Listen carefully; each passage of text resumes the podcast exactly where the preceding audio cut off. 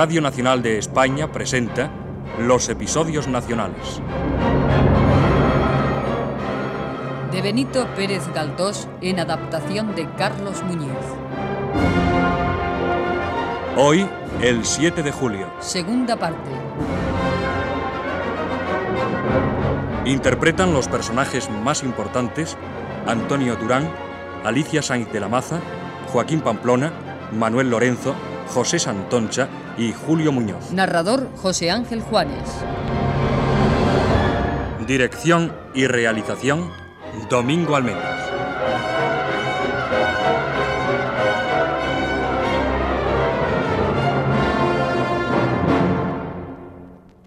¿Qué días aquellos de la primavera del 22?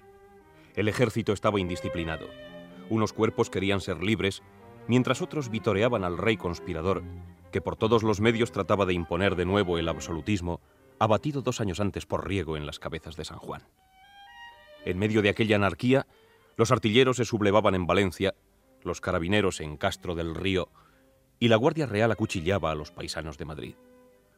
La milicia nacional se hallaba dividida, y así, mientras se alzaba en Barcelona al grito de Viva la Constitución, en Pamplona se enfurecía porque los soldados aclamaban a Riego y los atacaba al grito de Viva Dios. Ello era la causa de que más de un hogar estuviera abandonado, de que muchas herramientas rodasen mohosas por el suelo y de que los críos invadiesen las calles sin asistir a la escuela. El rey era absolutista, el gobierno moderado, el Congreso democrático y muchos nobles anarquistas. Qué primavera aquella de 1822.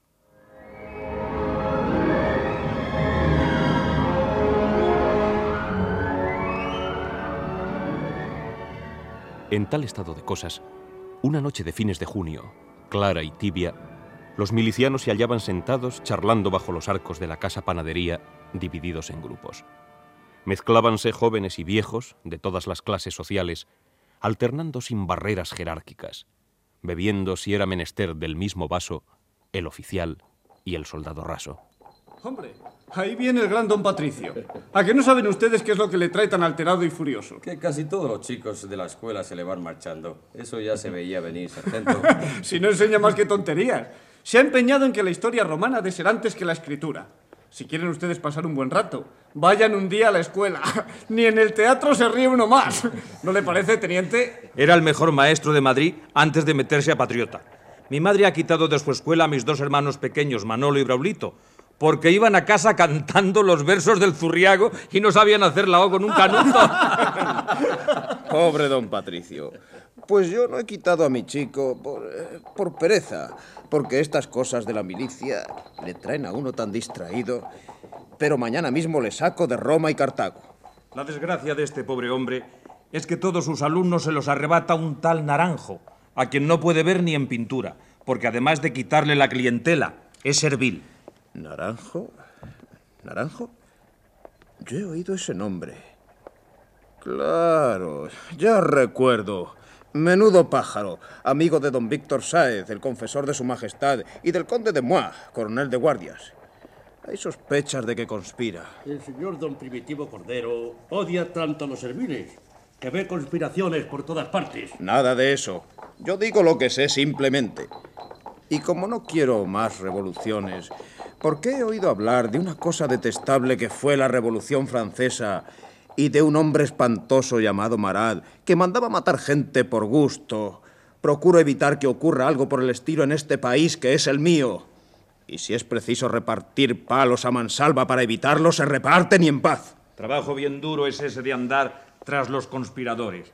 Ahí tiene usted, amigo Cordero, una cosa para la que no sirvo. Yo tampoco, ni es de mi agrado. Pero San Martín se empeña en que lo haga y no puedo desairarle.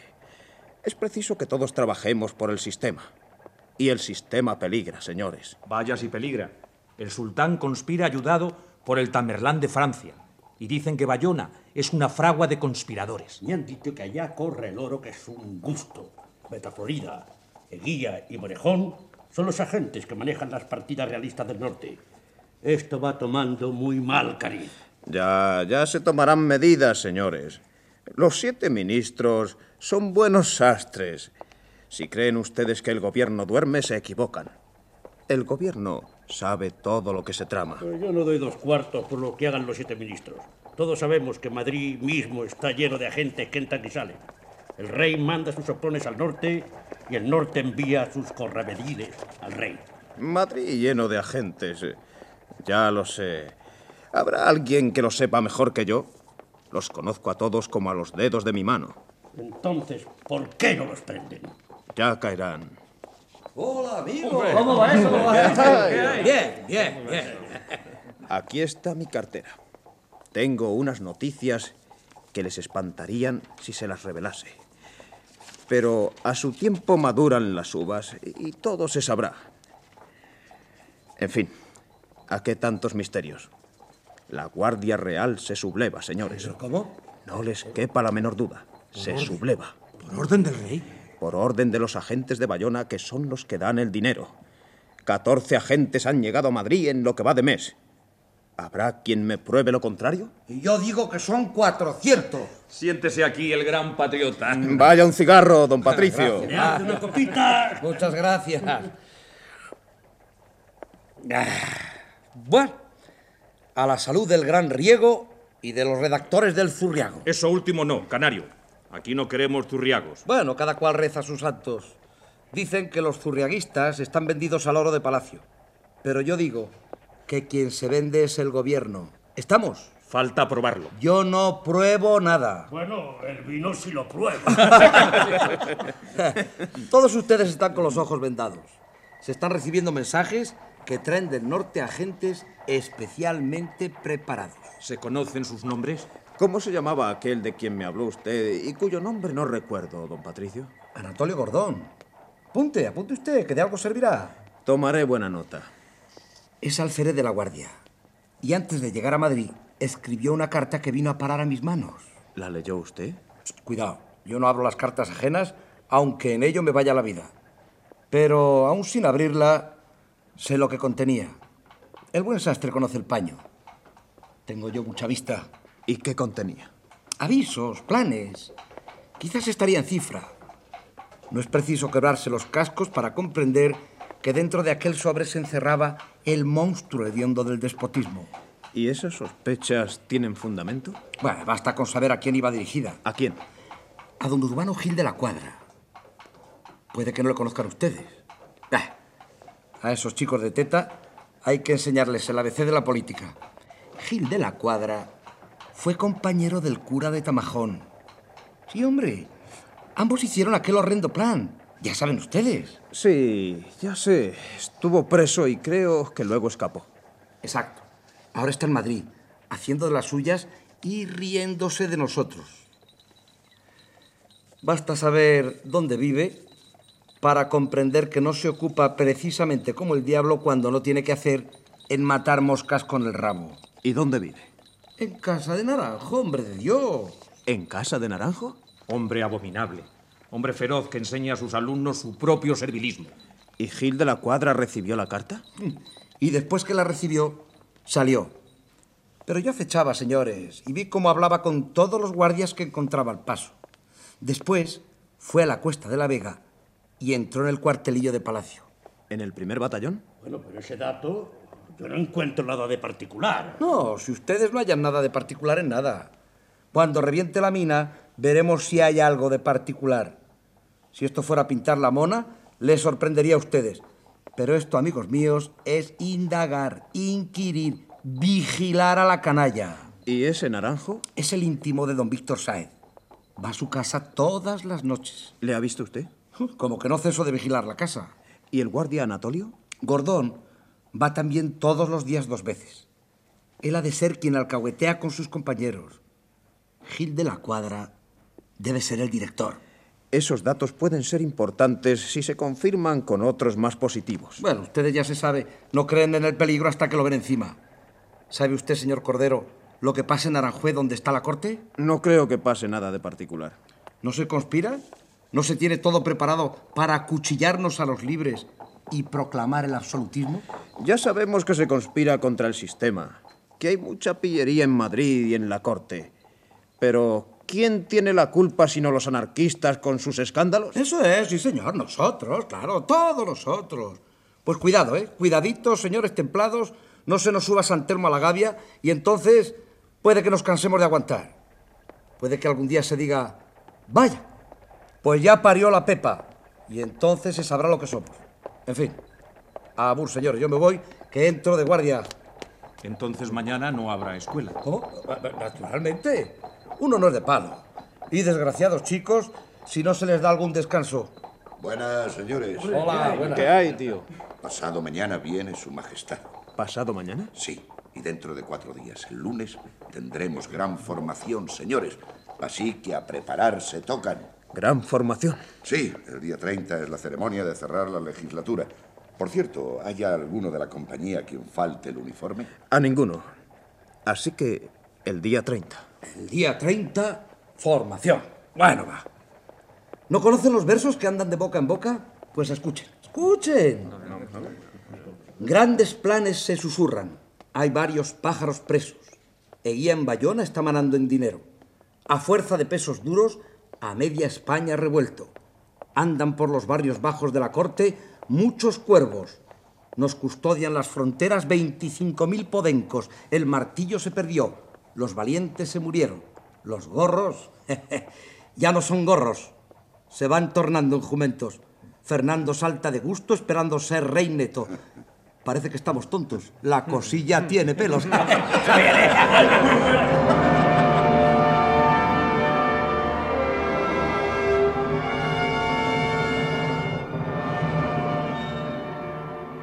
Anatolio Gordón, en calidad de miembro de la Guardia, fue aranjuez con la corte.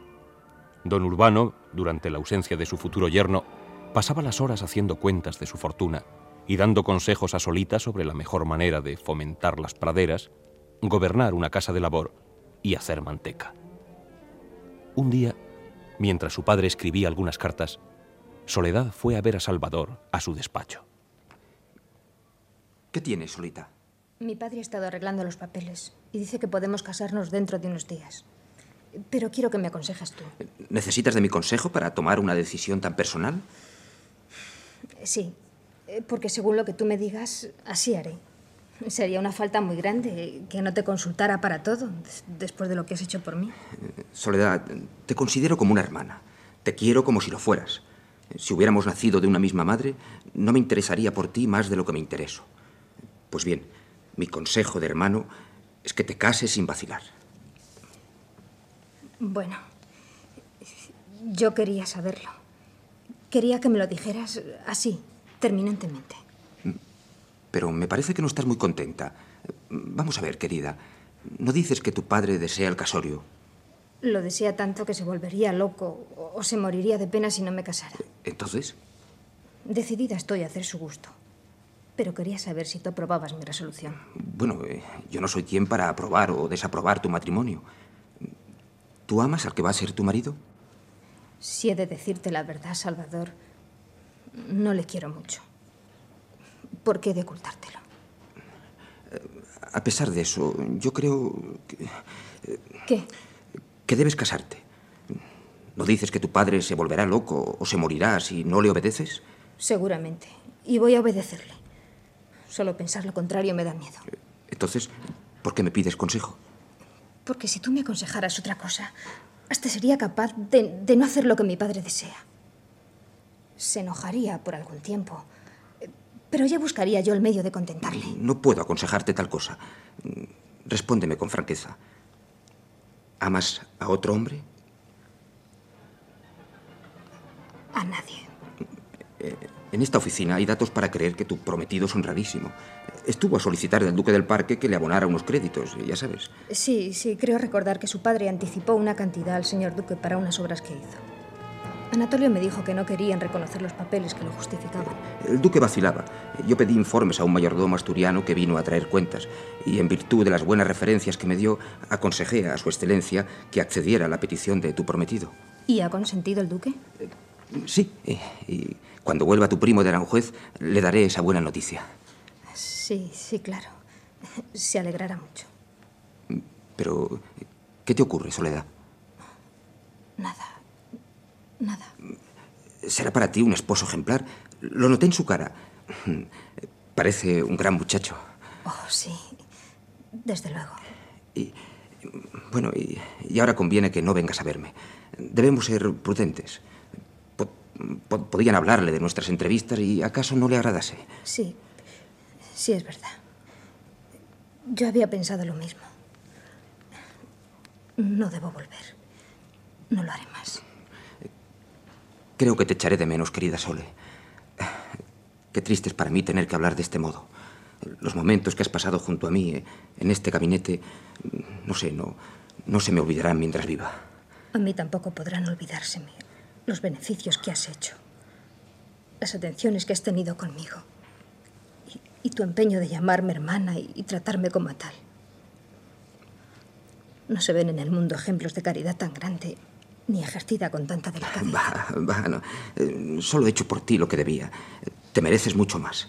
Eh, Pero ahora lo importante es que vamos a separarnos y, y tal vez para siempre. Tú serás feliz al lado de tu marido y, y tendréis hijos y, y disfrutarás un bienestar tranquilo, sin ambiciones ni cuidados. Mientras que yo Tú no serás feliz porque no quieras. Nada te falta. me falta todo, Soledad. En mí todo es vacío. Será porque tú lo quieres así. No puedes comprenderlo. Tus sentimientos son tranquilos, fríos, dóciles. Es decir, que, que haces de ellos lo que quieres. Los míos, en cambio, son ardientes y me esclavizan y juegan conmigo. Tú eres comprensiva, serena, dulce. Tal vez no sea tan dulce como crees. Pienso, eso sí, que a veces nos complicamos nosotros mismos la vida y, nos fijamos metas inaccesibles. O nos acercamos a personas que solo pueden hacernos sufrir. Cierto. Yo siento una fuerte atracción hacia lo imposible y me estrello contra las altas murallas que me cierran el paso. Con tu cordura conseguirás la felicidad. Yo, en cambio, ya, ya lo sabrás si algún día recibes noticias mías. ¿Piensas marcharte? Mi pobre madre está enferma y debo quedarme aquí a su lado, que si no, en este país no hay quien viva. Tienes que vivir. Es tu país. Y, y aquí están tus amigos, tus seres queridos. No puedes marcharte. Hay demasiada miseria, demasiada envidia para que los sentimientos nobles no se ahoguen en esta pobre España. No sé, estoy resuelto a marcharme. ¿Pero a dónde? Tal vez a América. ¿A América? ¿Tan lejos? ¿Con el mar tan grande por en medio? Ojalá fuera mayor. Bien, pero, pero aún nos hemos de ver antes de que te cases. ¿Cuándo es la boda? Lo más pronto posible. Estaré en la iglesia el día que te cases. Eso no podrá ser. ¿Por qué? No es conveniente. Pero, ¿qué cosas tienes? La gente... ¿Y si a mí se me antoja? Además, estoy segura de que ni te acordarás. claro que me acordaré. Con la memoria que tienes. Pero si el otro día dijiste que irías a pasear por San Blas y no fuiste. Me acordé, pero, pero tuve que hacer. ¿No sería que te fuiste a las nubes? Naturalmente, en algo ha de pensar uno, ¿no? es que tú te fijas poco en lo que tienes delante, en lo que ves con los ojos de la cara. Tu pobre madre está disgustada, porque ahora, según dice, te ve más distraído que nunca. ¿Distraído? Bueno, habrá querido decir enamorado. Y más que nunca. Esa es tu enfermedad. Eso dice mi madre. Yo también lo digo. Adiós, Ole. Es preciso que te vayas. ¿Esperas a alguien? No debes estar aquí más tiempo. Son las doce. Ya me voy. Bueno, no te molesto más. Las doce. Sí. Las doce. Adiós, Soledad.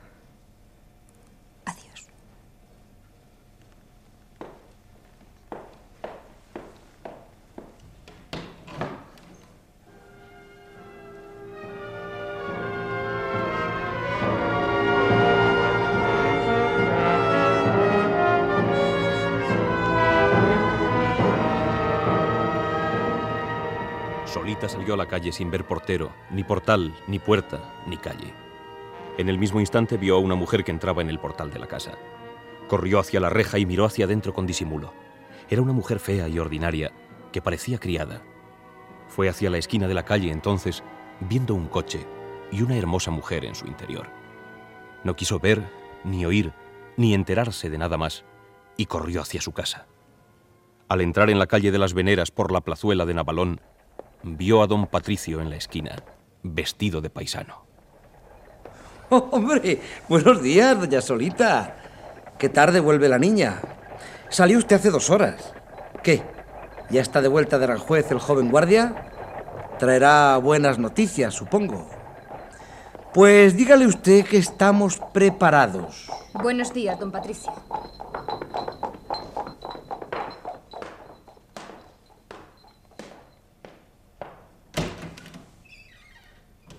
Estoy aquí, Solita. ¿Lo dirás que he tardado muchos días? Debes de estar muy cansado, Anatolio. Siete leguas a caballo descoyuntan a cualquiera. ¿Por qué no te echas en mi cama? Gracias, tío. Con toda confianza, échate, Anatolio. ¿No te parece, Sole, que debe echarse? Eh, Sí, que se eche. Así que ya estás aquí. ¿No te dijo el corazón que llegaría hoy? ¿El corazón? Ah, claro, sí, sí que me lo dijo. Pero, hija, acabarás de dar vueltas por la habitación. En resumen, te quitas el manto, no te lo quitas. Ah, Así. Creí que me lo había quitado ya. Estás turbada. ¿Qué te ocurre? No me ocurre nada. Bueno, bueno, mujer. Te quedarás a comer con nosotros, Anatolio. Bueno, ¿Y qué? ¿Qué hay de particular por el Real Sitio? Pues muchos vivas al rey absoluto, otros tantos al rey constitucional, bastantes palos y algunos sablazos. El día de San Fernando, un miliciano insultó al infante don Carlos. Sí, ya nos enteramos. ¡Qué iniquidad! Y no se castigan tales desacatos. Su Majestad ha venido esta mañana. Dicen por allá que día más, día menos, va a haber aquí un cataclismo. Mis compañeros están furiosos y decididos a proclamar al rey neto. Acabáramos de una vez. Lo que ha de venir, que venga pronto. Dices bien, hijo, pero no te metas en nada. No te metas en nada, querido. Yo sé lo que es política, sé lo que es conspirar. Mucho cuidado. Sigue a tus compañeros, pero no te distingas entre ellos por un celo excesivo en favor del rey neto ni en favor de nadie. Así lo haré. Eh, poco tiempo me queda de servicio. He pedido licencia absoluta. Dentro de poco a casa, a cuidar de mi familia y de mi conveniencia. Admirablemente pensado y dicho. Eh, vamos a ver. ¿Tienes tus papeles en regla para la boda? Todo está en regla, por mi parte. Solo falta que Soledad concrete el día. Que yo. Que, que yo concrete el día. Es claro, mujer, que digas tal o cual día me quiero casar. Pues. El día que ustedes quieran. Entonces, eh, mañana. Hombre, calma, hombre, calma. Fijemos un día clásico. Eh, El domingo, por ejemplo. O para el Carmen. Muy bien. Eso.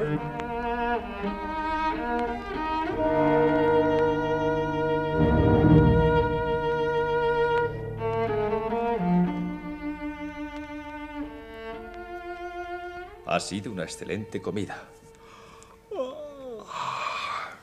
Creo que voy a echarme una cabezadita. Estoy rendido. Sí, hijo, sí. Túmbate en este sillón un ratito.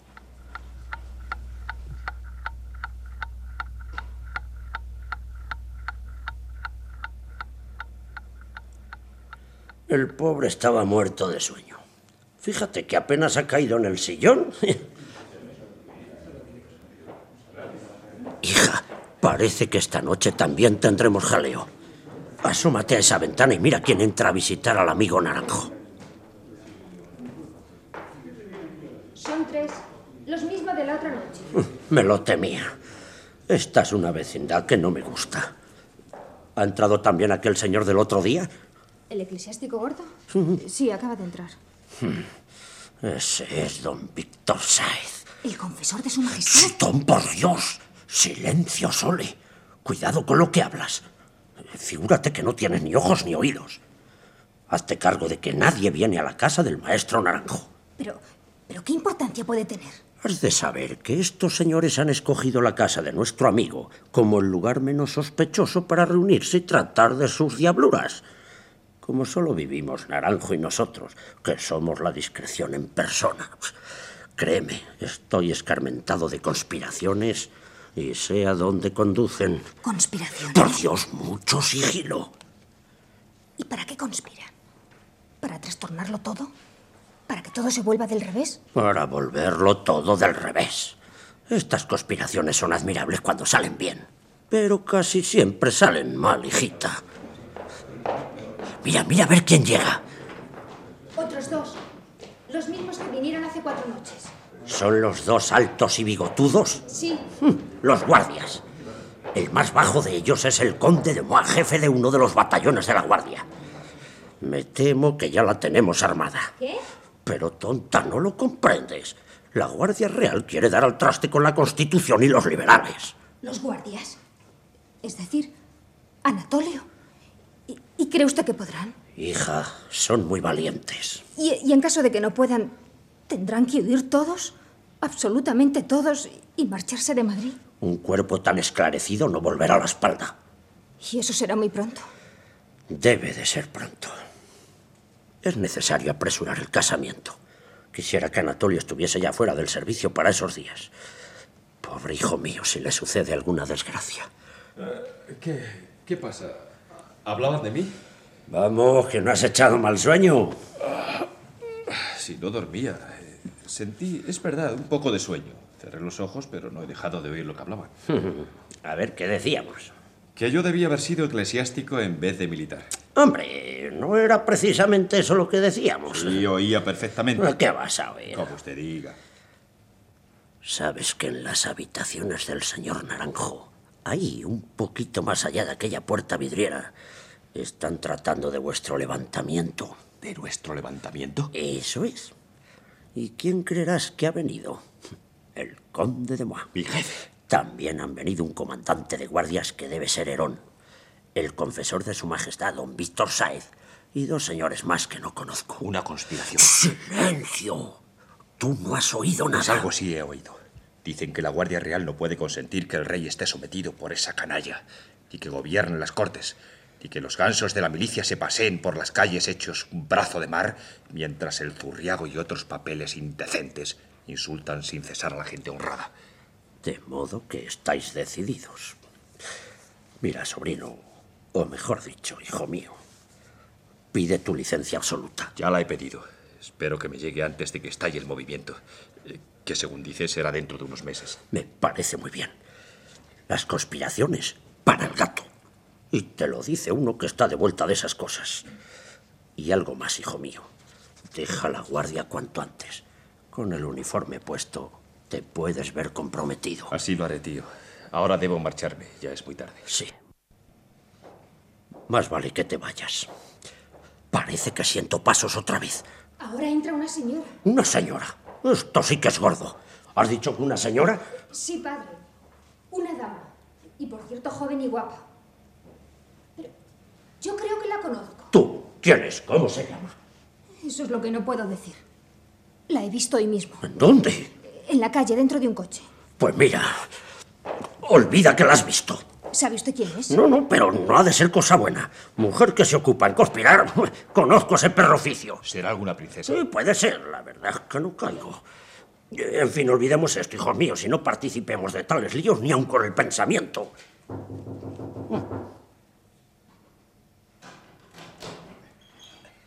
Amigo mío, eh, como su sobrino es nuevo en la casa, vengo a suplicarle que, que sea discreto. Ay, descuide usted, descuide usted, será una tumba. Es que podía inadvertidamente contar creyendo una reunión casual y, y claro, como... eh, eh, comprende, ¿verdad? Nada, nada, nada, tranquilo, será una tumba. Óigame, señor Naranjo, ya sabe usted que yo no me meto en nada, pero ha excitado mi curiosidad una dama que ha entrado en su casa. ¿Quién es? Ah, ¿Y, y yo qué sé? ¿Que no lo sabe usted? no puede ser. Eh, Solo sé que esta señora viene comisionada por no sé qué junta que hay no sé dónde y, y no digo más. Así que eh, silencio, ¿eh? Mucho silencio. Cuidado con lo que se habla. No, ya sabe usted que aquí todos somos partidarios de la buena causa. El uniforme que lleva mi sobrino es una garantía de su prudencia. Sí, sí, lo sé, lo sé. Pero ya saben el sobrino y el tío que no han visto nada, ¿eh? Que aquí no ha entrado nadie. Nadie, absolutamente nadie. Ojalá fuera verdad. Bueno, pues yo me marcho ya.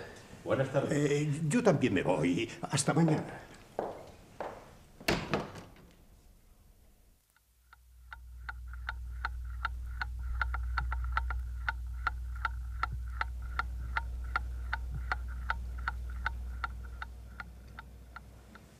Pues por más que doy vueltas a la cabeza, Yo tampoco consigo localizar quién pueda ser esa dama. pero ¿quién demonios será esa conspiradora? Eh, No caigo. Ni yo. Y bien sabe Dios que daría media vida por saberlo.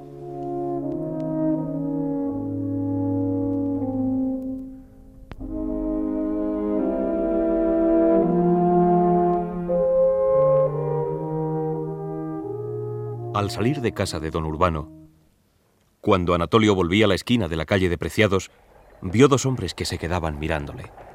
Mire, ese que sale es el alcahuete que lleva los recados a palacio. Huye que viene la ronda y se empieza el tiroteo. Serviles a la huronera que os van los gorros siguiendo. ¿Es a mí? Sigue tu camino, sobruto. Si no quieres que te midamos las costillas. Padre, no nos metamos en danzas con estos canallas que además estamos desarmados. ¿A mí? ¿Medirme a mí las costillas?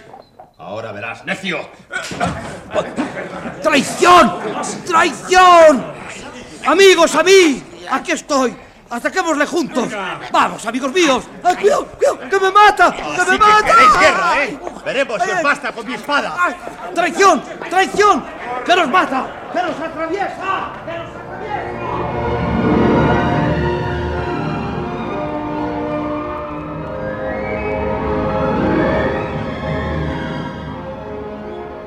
En los últimos días de junio, las colisiones entre guardias y milicianos eran tan frecuentes que se temía lo peor.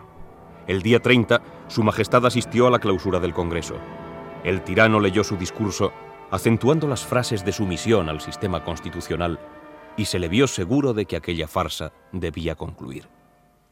De vuelta a palacio, y una vez dentro Su Majestad, la tropa posesionóse de los altos de la Plaza de Oriente y estableciendo una línea desde los consejos al arco de la armería, declaróse en abierta y descarada sublevación. ¡Soldados! ¡Volved a la disciplina de vuestros superiores! ¡Que se calle! ¡Acabad con él! ¡Duro con él! ¡Viva la libertad! ¡Acabad con él! ¡Era mamerto! ¡Bien muerto está!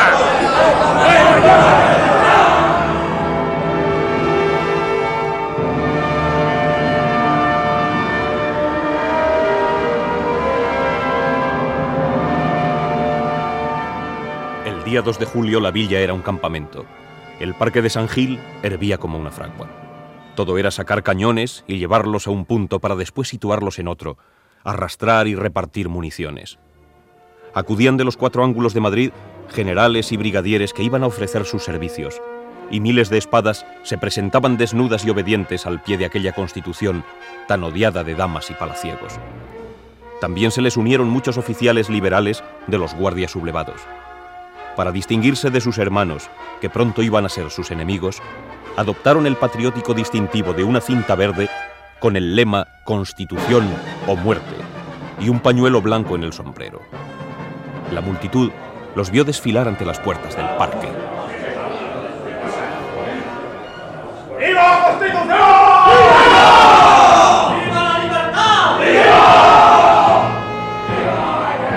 ¡Qué nobles y dignos jóvenes! Es un ejemplo ver a estos jóvenes de familias tan distinguidas. ¡Bendita sea la madre que os parió!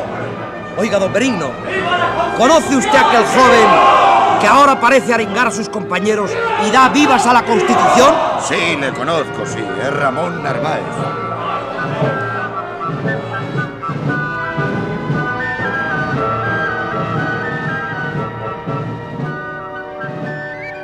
Tarde del día 4, los guardias de palacio hicieron fuego contra los patriotas que habían tomado posiciones en la subida de Los Ángeles. La batalla era inminente porque los milicianos, locos de entusiasmo, querían jarana. Riego sacó del parque unos cañones y quería marchar adelante con sus fogosos seguidores. Morillo mandaba que se retirasen. Ambos personajes se miraron frente a frente.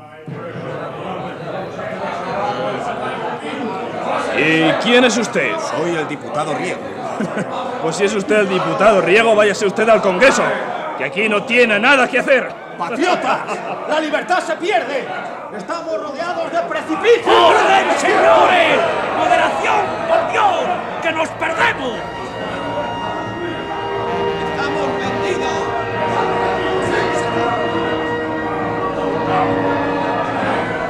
¡Prudencia, señores! ¡Prudencia! Ahora más que nunca se necesita prudencia. Si nos guiáramos por ustedes los formalitos, esta gran canalla de los guardias quedaría sin castigo y aún se le daría a cada uno de ellos un grado por la hazaña. Pero ¿a quién dejará con vida el señor don Patricio? Yo repito lo que ha dicho aquí ese valiente oficial, el joven Narváez, a quien pongo sobre mi cabeza y cuento entre los míos. Sí, señores, yo digo como él. Es preciso vengar al Andáburu y colgar de un balcón a su asesino. Señores, grandes noticias. Parece que al fin aceptan los guardias el convenio y van de guarnición a Talavera y Aranjuez, como han propuesto los ministros. Ah, esto me huele a enjuagues. ¿Y se confirmará? De modo que estamos aquí de más. Hemos tomado las armas para nada. Y aquí, amigo, nuestros fusiles convertidos en escobas. Se muere el país, la libertad, se muere el sistema. En vano la medicina política propone una sangría. Sangre. ¡Qué ridículo miedo a la sangre! Tenemos unos revolucionarios de mantequilla. ¡Valientes Robespierres de pacotilla! Bueno, bueno, seamos cuerdos. Si se evita una lucha sangrienta, ¿por qué lo hemos de sentir? Nada. Mañana los guardias nos escupirán y tendremos que darles las gracias. No hay que tomarlo de ese modo, señores. Si habla el fanatismo, me callo. La libertad no puede ganar gran cosa con que haya aquí una carnicería. Señores, señores, yo pienso comprar un mico y ponerle mi uniforme. Este trapo no merece ya cubrir el cuerpo de un hombre. Será la mejor lección que puede dar a sus alumnos, señor Sarmiento. No acalorarse. Narváez acaba de decirme que no hay nada decidido todavía. Unos aseguran que hay capitulación, otros que no. ¿Están los ministros en palacio? ¿Dónde han de estar? ¿Dónde ha de estar el ratón más que en su agujero? Eh, estarán conferenciando. Sí, sí, ese es su oficio. Conferenciar. Si ustedes me prometieran no contarla a nadie, les diría una cosa estupenda. San Martín ha recibido esta mañana un anónimo. Un anónimo. Eso sí que es grave. Sandeces. Un anónimo del Pardo. Pero me han de prometer ustedes no decirlo a nadie. A nadie absolutamente. Es una carta del Pardo en que se le dice que mañana, 7 de julio de madrugada, atacarán los guardias Madrid por tres puntos distintos. por la puerta del Conde Hombre de Dios, usted sueña. Pero claro. Lo más que se les puede exigir a esos cobardes es que se dejen atacar en el pardo. ¡Claro! ¡Pero venir ellos acá! Bonito genio tenemos. Una cosa es ese confiado rey y otra atacar a la milicia. Bueno, basta de engañifas. Es de noche, señores. Cada cual a su puesto.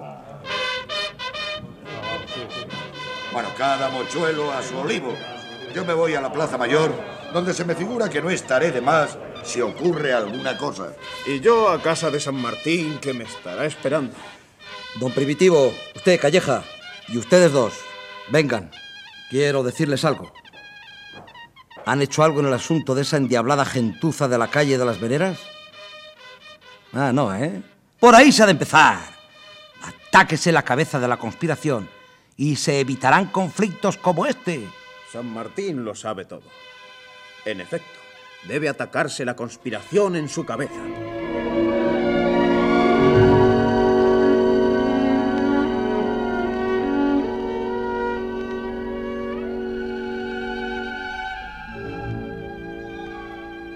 En la humilde casa de la calle de las Veneras, el buen naranjo ya no daba clase a los muchachos.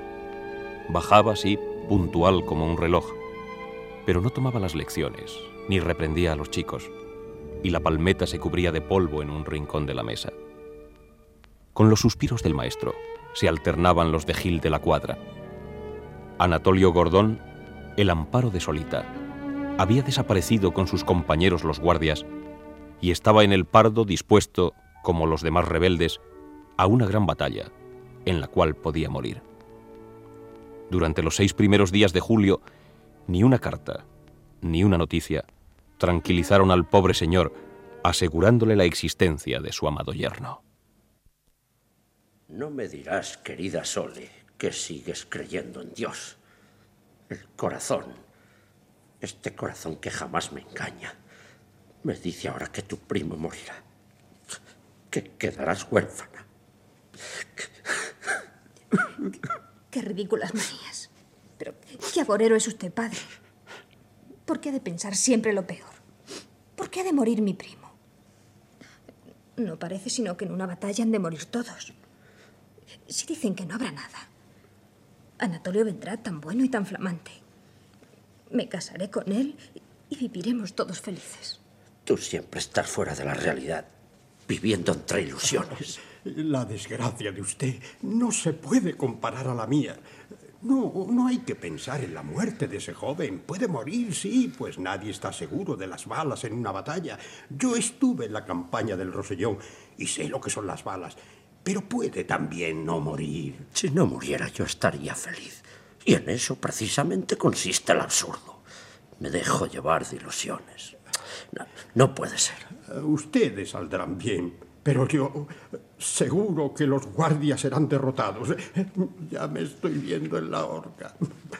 Maldito sea el día en que nací, y más maldita la hora en que recibí en mi casa a don Víctor Damián Saez. Él se quedará en palacio tan tranquilo, al lado de su majestad. y Yo sé, yo sé lo que es conspirar.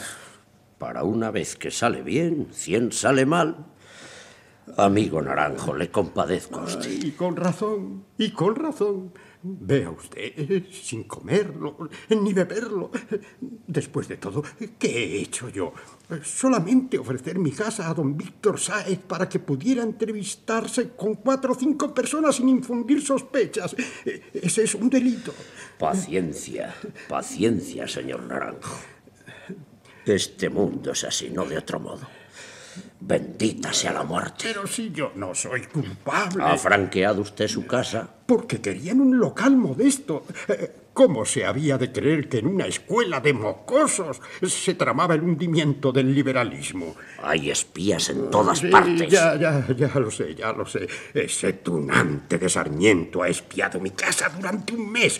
Permita Dios que se quede ciego. Cuando me prendieron a mí en la calle de Coloreros, le pedí un buche de agua y me lo negó. En el infierno, si es que lo hay cuando se abrase, pediré agua a los demonios. El mundo es de los pillos.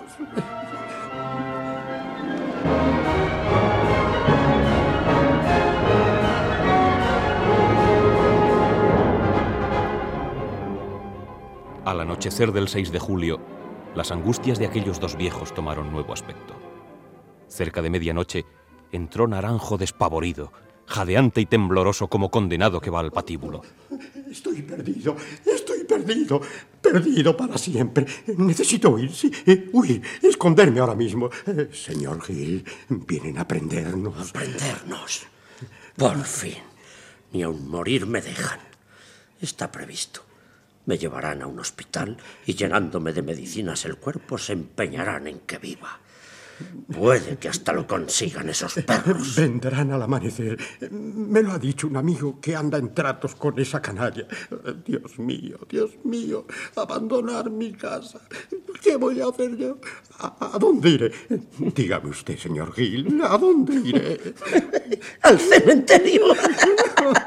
¿Pero qué he hecho yo? Únicamente franquear mi humilde morada. Nos prenderán al amanecer. Oh, sí, muy temprano. Paciencia. Paciencia. Querida hija, ya no sostienes que Dios ampara a los débiles. Eh, Yo me voy, yo me voy. Hu- Huiré, pasaré la frontera. Huya, huya usted. Yo me quedaré. Voy a recoger lo que pueda, en ropa, un poco de ropa. Ay, si tuviera alhajas, me las llevaría. ¿Qué hora es?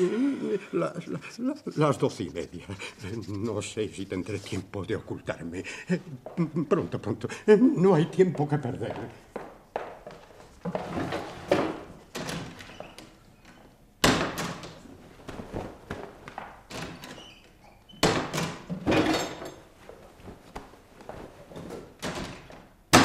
Bueno, bueno, Bueno, ya está. Poca cosa me puedo llevar. No tengo familia y la mujer que me sirve, doña Rosa, se ha negado a acompañarme. Señor Naranjo, váyase usted una vez. Ah, habrá una degollina de guardia, sí, una degollina. Me alegraré de que los patriotas les machaquen las liendres. Y si no quedara uno... Por favor, señor Naranjo, váyase usted. Ay, desgracia mayor que la mía. Se queja de vicio. Sí, de vicio, sí. Abandonar mi casa, mi profesión, mi modesto bienestar. Sabe Dios si lograré escapar de los patriotas. Estoy sin recursos. ¿Y qué? Que no tengo dinero. Dáselo, hija.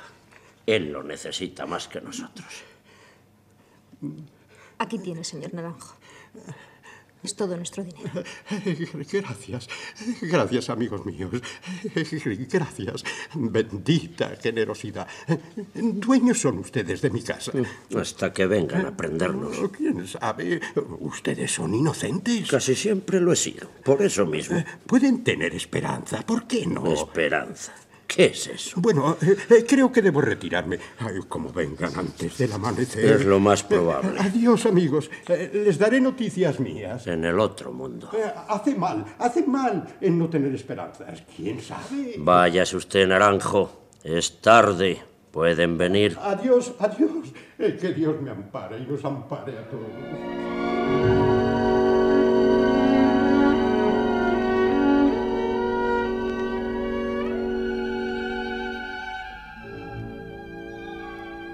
Largo tiempo estuvieron hija y padre sin pronunciar una palabra. Ambos tenían sin duda algo que decir, pero ninguno quería ser el primero en romper a hablar. Soledad tenía la cabeza inclinada, las manos en cruz. Don Urbano miraba el techo. De lo que hablaron y de los acontecimientos que se produjeron, mejor será que hablemos otro día.